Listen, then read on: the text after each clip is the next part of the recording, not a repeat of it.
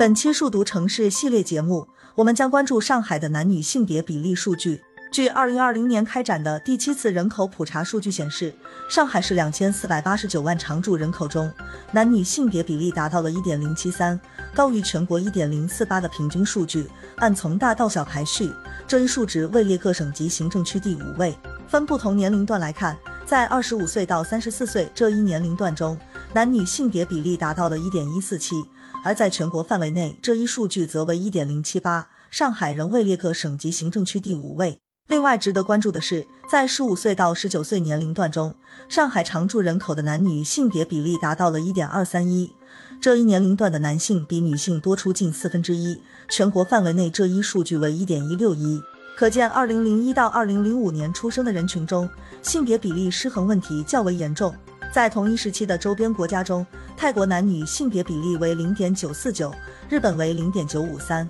如果只考虑男女一对一的交往模式，上海的年轻女性将拥有更多体验恋爱的机会，而上海的年轻男性则面临着性别比例失衡带来的挑战。从自然选择的角度看，上海处于求偶阶段的男性可能需要探索更多类型的交往模式来满足情感需求，异地恋、跨国恋或者重新发现自我，加入彩虹群体。在国家鼓励生育的大背景下，或许未来会看到有更多不同形式的婚恋模式产生。不过，找不到对象的男性们也不要太过沮丧。希望你们在二零二二年打开格局，试着更主动一点。换个角度看，因为客观存在的性别比例失衡，你们可是比女性多了一条保持单身的正当理由呢。感谢您收听本期节目，获取文字版内容和详细数据，请访问数据泡泡微信公众号，期待您的关注。